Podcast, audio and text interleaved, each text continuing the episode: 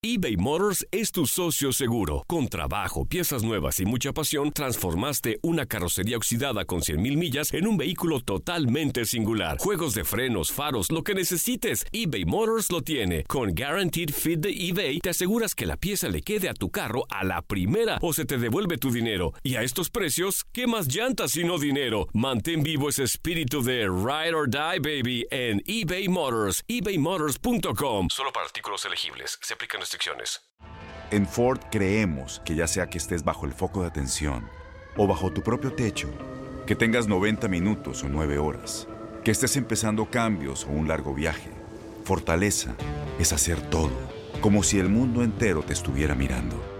Presentamos la nueva Ford F150 2024. Fuerza así de inteligente solo puede ser F150. Construida con orgullo Ford. Fuerza Ford. When you buy a new house, you might say, Shut the front door! Winning! No, seriously, shut the front door. We own this house now. but you actually need to say, Like a good neighbor, State Farm is there. That's right. The local State Farm agent is there to help you choose the coverage you need. Welcome to my crib. no one says that anymore, but I don't care. So just remember, like a good neighbor, State Farm is there. State Farm, Bloomington, Illinois. Boost Mobile tiene una gran oferta para que aproveches tu reembolso de impuestos al máximo y te mantengas conectado. Al cambiarte a Boost, recibe un 50% de descuento en tu primer mes de datos ilimitados. O, con un plan ilimitado de 40 dólares, llévate un Samsung Galaxy A15 5G por $39.99. Obtén los mejores teléfonos en las redes 5G más grandes del país. Con Boost Mobile, cambiarse es fácil. Solo visita boostmobile.com. Boost Mobile, sin miedo al éxito. Para clientes nuevos y solamente en línea, requiere AroPay. 50% de descuento en el primer mes requiere un plan de 25 dólares al mes. Aplican otras restricciones. Visita boostmobile.com para detalles.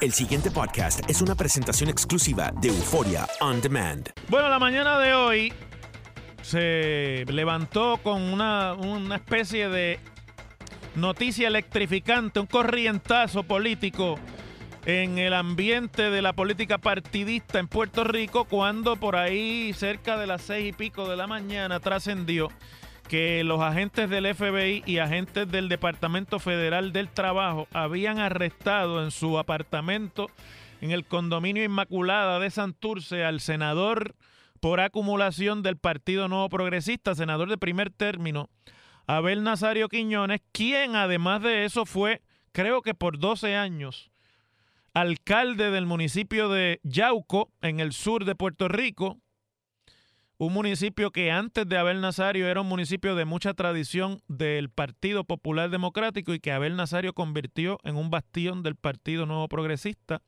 Las cosas hay que decirlas como son. Y además de eso, uno de los líderes políticos del sur de Puerto Rico más eh, vocales, de mayor trascendencia en los medios electrónicos de comunicación, habitual aquí en las mañanas de WKQ, por su estilo pintoresco, por un estilo, por así decirlo, hasta cierto punto de jíbaro puertorriqueño, que se, le- se ufana de no tener pelos en la lengua, sino de decir las cosas como las piensa, por lo menos ese ha sido su estilo político, y hoy fue arrestado y luego en una conferencia de prensa que dirigió la fiscal federal de, en Puerto Rico, Rosemilia Rodríguez, pues se informó que se le, han se le ha presentado un pliego acusatorio de 39 cargos, o sea, 39 instancias de posible delito contra el alcalde, el exalcalde Nazario, que además de eso es senador por acumulación. La Fiscalía Federal explicó hoy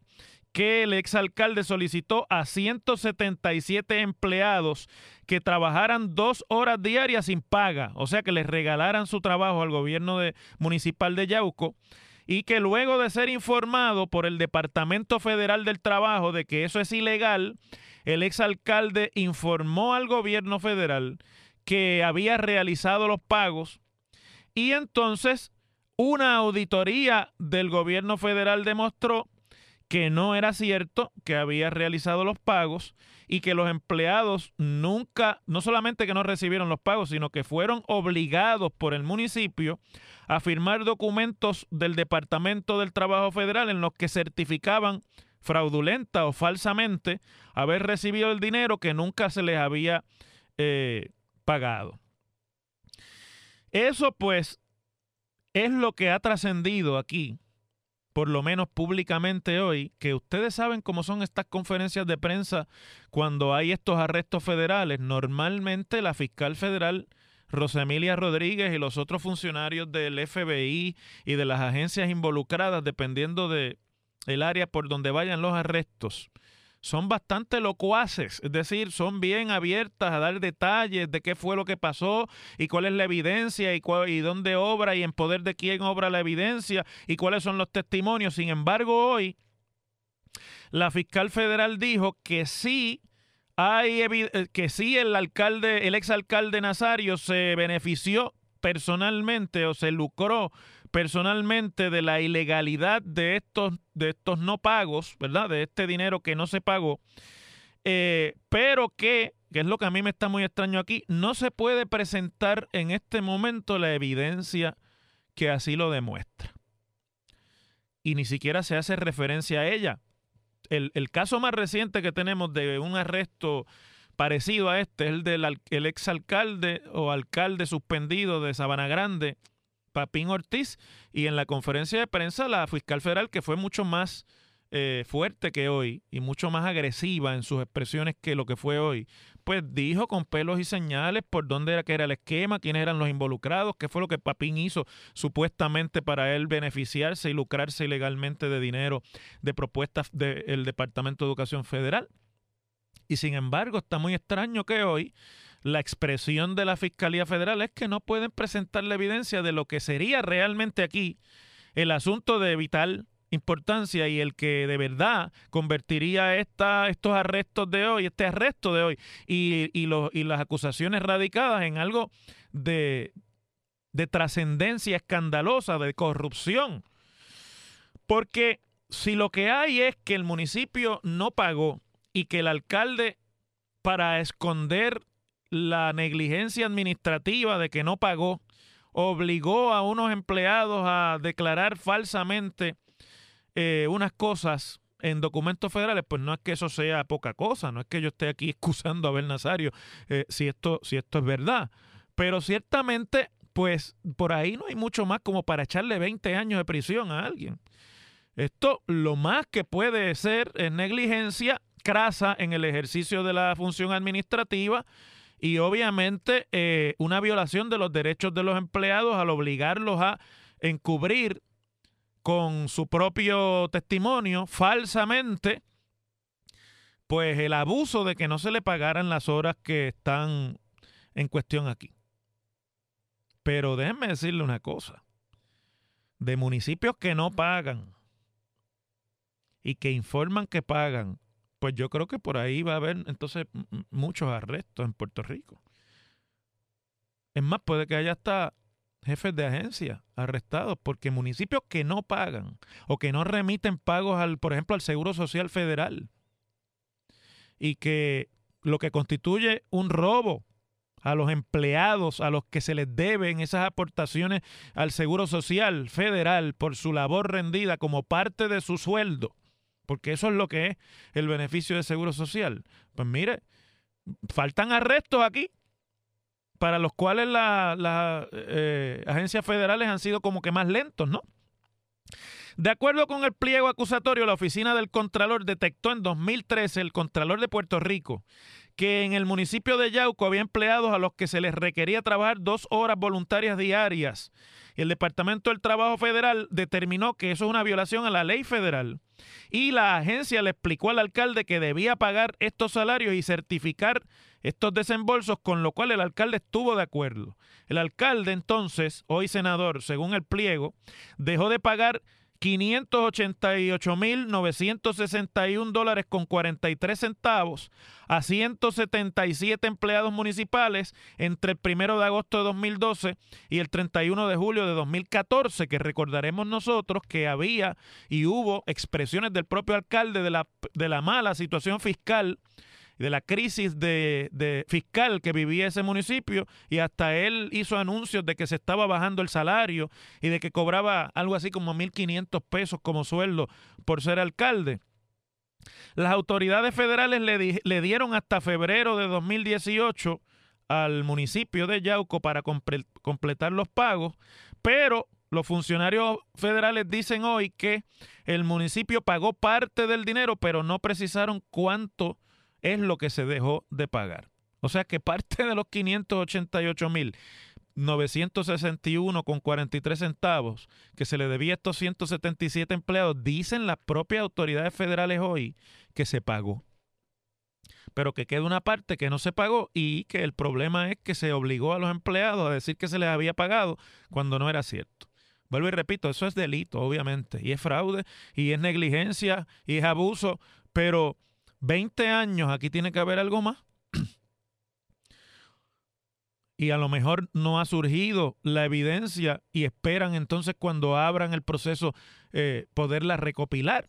Porque yo no soy experto en estas cuestiones técnicas de los arrestos y demás, pero a mí me parece que aquí si hay un casito que luce flojo es este contra Abel Nazario, que causa hoy su arresto y lo cual obviamente tiene la consecuencia de ser un golpe mortal a su carrera política a su prestigio político, pero sobre todo a su poder político como vicepresidente y subsecretario general del Partido Nuevo Progresista. Y además, añado yo aquí, vamos a un poquito de análisis político, más allá de la cosa legal, un leal del gobernador Ricardo Rosselló, de los que aún en las condiciones en las que se viven en el Senado, dentro del Partido Nuevo Progresista, pues allí ha estado tratando de dar la cara por el gobernador y por, el, por los proyectos del gobernador, cuando todo, todo el mundo sabe en Puerto Rico que el ambiente en el Senado del PNP no es bueno para el gobernador ni para los proyectos del gobernador, y que allí con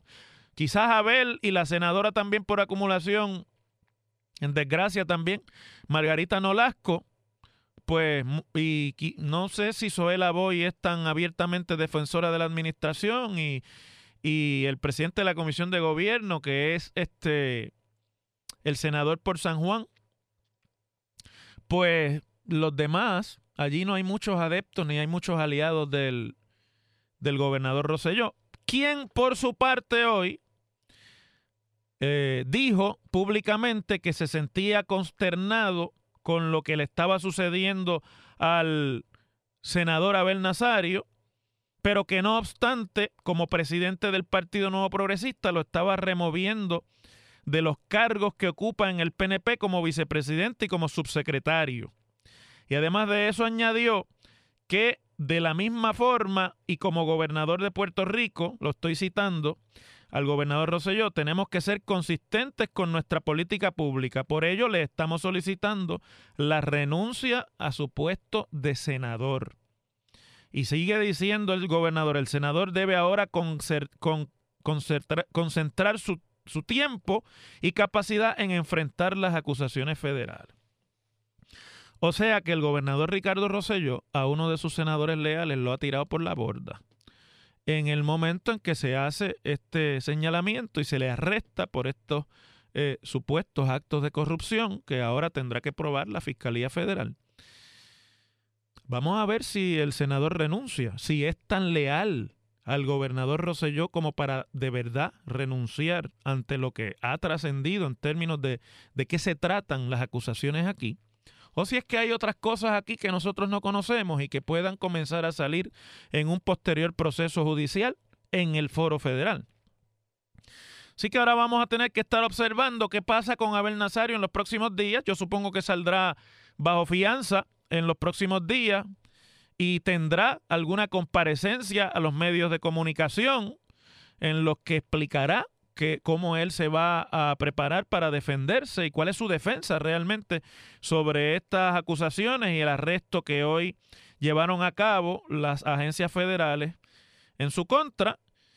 Y ahí pues ya sabremos si finalmente toma el curso de hacerle caso al gobernador que dice el gobernador que lo hace por ser consistente. Hay que reconocer que cuando el alcalde de Guaynabo, el ex alcalde de Guaynabo, Héctor O'Neill, entró en problemas antes de las acusaciones que contra él pesan, pues el gobernador le pidió la renuncia y así con otros funcionarios que han sido señalados. Así que desde ese punto de vista puede ser el gobernador tenga ahí, eh, no tenga otra que actuar de esa forma y pedirle eh, destituirlo de los cargos y pedirle su renuncia al, al, puesto de senador, porque si no estaría teniendo doble vara o por lo menos expresando una doble vara públicamente con funcionarios de su propio partido nuevo progresista. Yo, pues hasta ahora no hay mucho más que se pueda analizar aquí, pero los que estamos en esto y los que hemos estado en la política partidista, aprendemos a leer señales que a veces son advertidas o a veces son inadvertidas. Y a mí, y con esto lo termino hoy el comentario, a mí me estuvo muy curioso la repetida, la repetida frase que utilizaba hoy en esa conferencia de prensa el director del FBI en Puerto Rico. ¿Cómo se llama el director del FBI? Se me, se me escapa el nombre, pero bueno, es norteamericano. Y decía repetidamente, porque habla español, que los colmillús fueran buscando el cepillo de dientes porque el FBI iba a ir tras ellos. Y ese no es un chiste de dentista, ni es un chiste de odontología, ni de higiene bucal. Ese es un, esa es una expresión que por lo menos es en clave y tiene que ver con la dentadura. Yo no sé, vamos a seguir observando. Me dice el compañero Jay Fonseca que me escribe vía texto y se lo agradezco, que ya salió bajo fianza y tiene una conferencia de prensa esta tarde junto al presidente del Senado, Tomás Rivera Chats, que esta mañana eh, lo destituyó de la presidencia de la Comisión de Educación del Senado y de las demás comisiones a las que pertenecía como una medida cautelar, pero bueno, que no había mucha pena en sus palabras porque todos sabemos de qué lado está o estaba, por lo menos hasta ahora, Abel Nazario en el balance de poder dentro del Senado de Puerto Rico. Las cosas con cepillo de dientes y todo, como son. En WKAQ se abre el aula del profesor Ángel Rosa. Conoce de primera mano cómo se bate el cobre en la política. Las cosas como son. Profesor Ángel Rosa en WKAQ. Bueno, tenemos que hablar de un asunto eh, que pues ciertamente es como que repetitivo, eh, repetitivo ya en la discusión pública.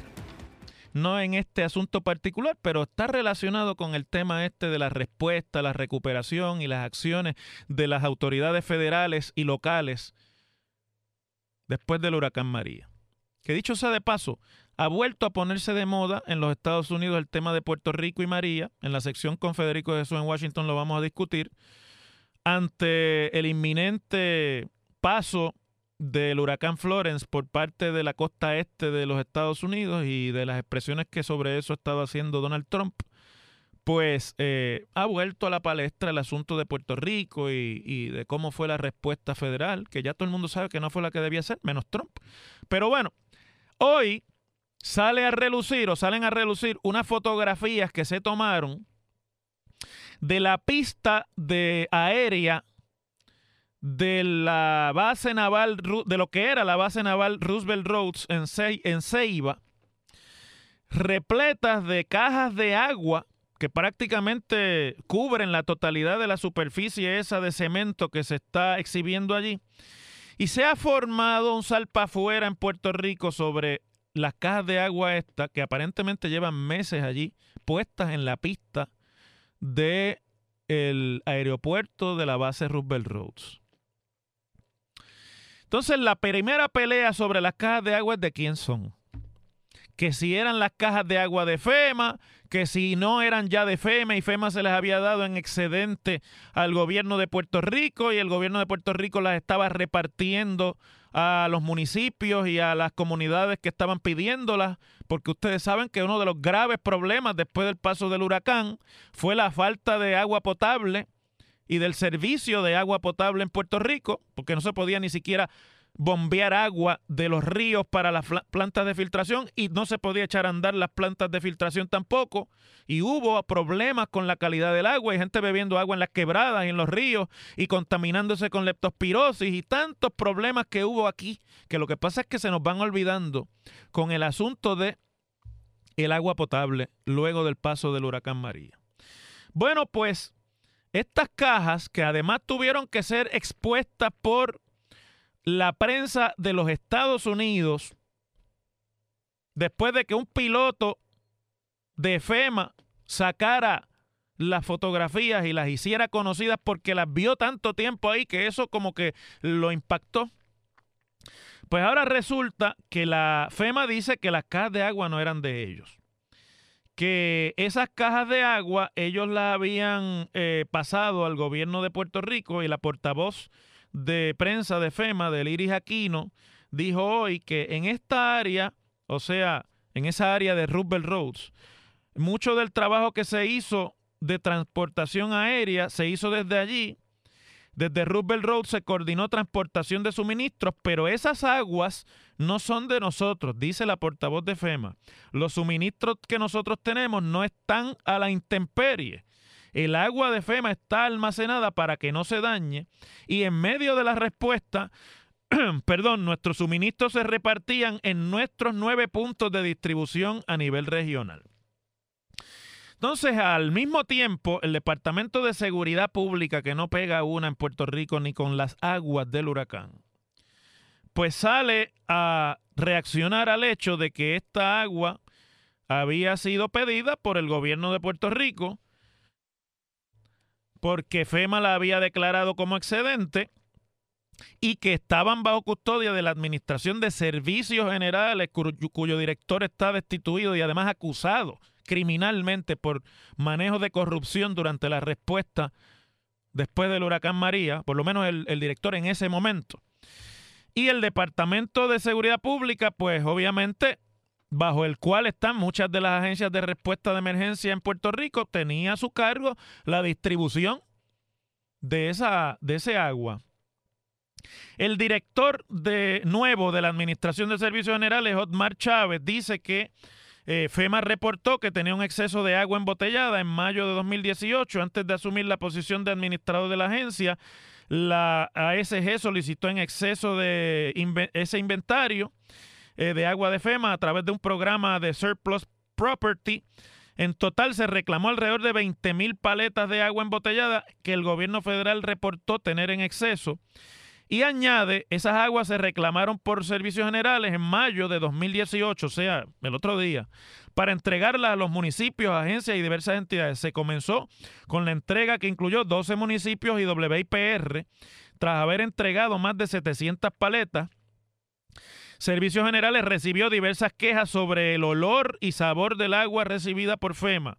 Y por ejemplo, se cita que el municipio de Barceloneta y la Corporación de Difusión Pública, WIPR, pues se quejaron del sabor y del olor del agua. Y ante eso, pues ellos han estado en contacto con FEMA y con el Departamento de Salud para realizarle pruebas al agua del inventario recibido por la agencia federal. O sea, vamos a traducir esto al español de Puerto Rico. Desde mayo solicitaron esa agua el agua sabía mal, o sea, algo pasaba con ella. Ellos la tiraron en la pista allí, o alguien la tiró en esa pista allí, y estamos esperando desde mayo que a alguien se le ocurra hacerle las pruebas a ver si esa agua se puede usar o no, porque sabe mal y, y, no hay que ser un genio ni ser experto en recuperación de emergencias para saber que el agua, por definición, por característica propia, no tiene ni olor ni sabor. Esa es una de las características del agua, ni huele ni sabe. Si huele y sabe, algo hay. Cuando usted el agua le sabe, pues algún problema tiene. No debe tener sabor ni, y mucho menos olor. Eso es una cosa que en escuela elemental uno aprende. Cuando aprende los, elementos básicos de la naturaleza y le enseñan lo que es el agua, yo creo que eso es como en segundo grado o antes. Uno sabe que el agua no huele a nada, que esa es una de sus características, ni sabe tampoco a nada. Ah, Pacheco. Bueno, entonces, el secretario de Seguridad Pública, que alguien le debe recomendar que no siga haciendo media tours cada vez que sale una bomba de estas, porque es que sus expresiones son aún peores. Y a él le gusta el spotlight. Él se recrea en salir hablando con Rubén por las mañanas y se recrea en que lo entrevisten y en las expresiones que hacen que definitivamente se le nota cuando uno las lee que son de la chistera y por lo tanto no, no tienen lógica alguna y a veces son hasta más tóxicas. Y alguien en el gobierno tiene que empezar a bregar con eso si es que no lo van a votar. Tienen que bregar con este hombre porque es que dice unas cosas Pues vino aquí, como de costumbre por la mañana. Sí, ya mismo. Dame un segundito, porque acuérdate que entré un poquito tarde. Eh, y tengo que decir esto. Entró Vino a WKQ en la mañana y explicó lo del cuento de que esta agua en exceso, pero que no estaban allí hace un año puestas, sino que, pero que apareció el agua allí, todavía están esperando que le hagan la prueba eh, y no ha podido nadie hacerle una prueba a esa agua desde mayo, Pacheco. Y entonces, aquí es que viene la parte, que yo creo que pues es como que aún peor, dice, pesquera que dijo que desconoce por qué el agua fue declarada como excedente por FEMA, aunque cree que puede tratarse de que el agua estaba cerca de una fecha de expiración, recordó que el agua embotellada tiene fecha de expiración y se puede degradar cuando está en altas temperaturas y yo añado cuando está en la luz del plena del sol también, porque se le forman microorganismos adentro, bacterias y contó que poco después del paso del huracán María, él tomó agua con sabor raro y nos la tomamos porque era la que teníamos, pero no te hace daño, pero, pero tomó porque, porque pues tiene esa particularidad. Y entonces dice que que el agua pues tenía un saborcito raro, sí, pero que no es que esté mala, que se puede tomar así porque el agua, aunque sepa mal, miren, aquí está lo que dijo, dice, vinieron quejas de que el agua no olía bien ni sabía bien y eso pasa con el agua, se queda afuera, pero no es que esté mala, sino que tiene un olorcito malo. El agua no huele a nada. Si huele mal, mal está. No se puede consumir y más si está fuera de la fecha de expiración. Y esta es la persona que tiene la última palabra para decidir si esas aguas se reparten o no, como parte de la respuesta al huracán María. Como dicen los abogados, y me voy a la pausa, res ipsa loquitur. El pasado podcast fue una presentación exclusiva de Euphoria On Demand. Para escuchar otros episodios de este y otros podcasts, visítanos en euphoriaondemand.com. Boost Mobile tiene una gran oferta para que aproveches tu reembolso de impuestos al máximo y te mantengas conectado. Al cambiarte a Boost, recibe un 50% de descuento en tu primer mes de datos ilimitados. O, con un plan ilimitado de 40 dólares, llévate un Samsung Galaxy A15 5G por $39.99. Obtén los mejores teléfonos en las redes 5G más grandes del país. Con Boost Mobile, cambiarse es fácil. Solo visita boostmobile.com Boost Mobile, sin miedo al éxito. Para clientes nuevos y solamente en línea, requiere AroPay. 50% de descuento en el primer mes requiere un plan de 25 dólares al mes. Aplican otras restricciones. Visita boostmobile.com para detalles. Este abril te invitamos a nuestra feria virtual Univisión Contigo rumbo a la universidad. Conéctate virtualmente con representantes de colegios y universidades en la costa este. Desde Nueva York a Florida, aprende sobre ayuda financiera, becas y otros recursos para continuar tu educación. Regístrate para asistir y para la oportunidad de ganar una tableta. Te esperamos en Univisión Contigo rumbo a la universidad del 3 al 9 de abril. Regístrate ya en univision.com diagonal universidad. ¿Te preocupas por tu familia? Entonces, ¿por qué darles solo huevos ordinarios cuando pueden disfrutar de lo mejor? Eggland's Best, los únicos huevos con ese delicioso sabor fresco de granja, además de la mejor nutrición, como 6 veces más vitamina D, 10 veces más vitamina E y 25% menos de grasa saturada que los huevos regulares, además de muchos otros nutrientes importantes. Así que, dales los mejores huevos. Eggland's Best, mejor sabor, mejor nutrición, mejores huevos. ¿No te encantaría tener 100 dólares extra en tu bolsillo? Haz que un experto bilingüe de TurboTax declare tus impuestos para el 31 de marzo y obtén 100 dólares de vuelta al instante. Porque no importa cuáles hayan sido tus logros del año pasado, TurboTax hace que cuenten. Obtén 100 dólares de vuelta y tus impuestos con 100% de precisión, solo con Intuit TurboTax. Debes declarar para el 31 de marzo. Crédito solo aplicable al costo de la presentación federal con TurboTax Full Service. Oferta sujeta a cambios o cancelación en cualquier momento.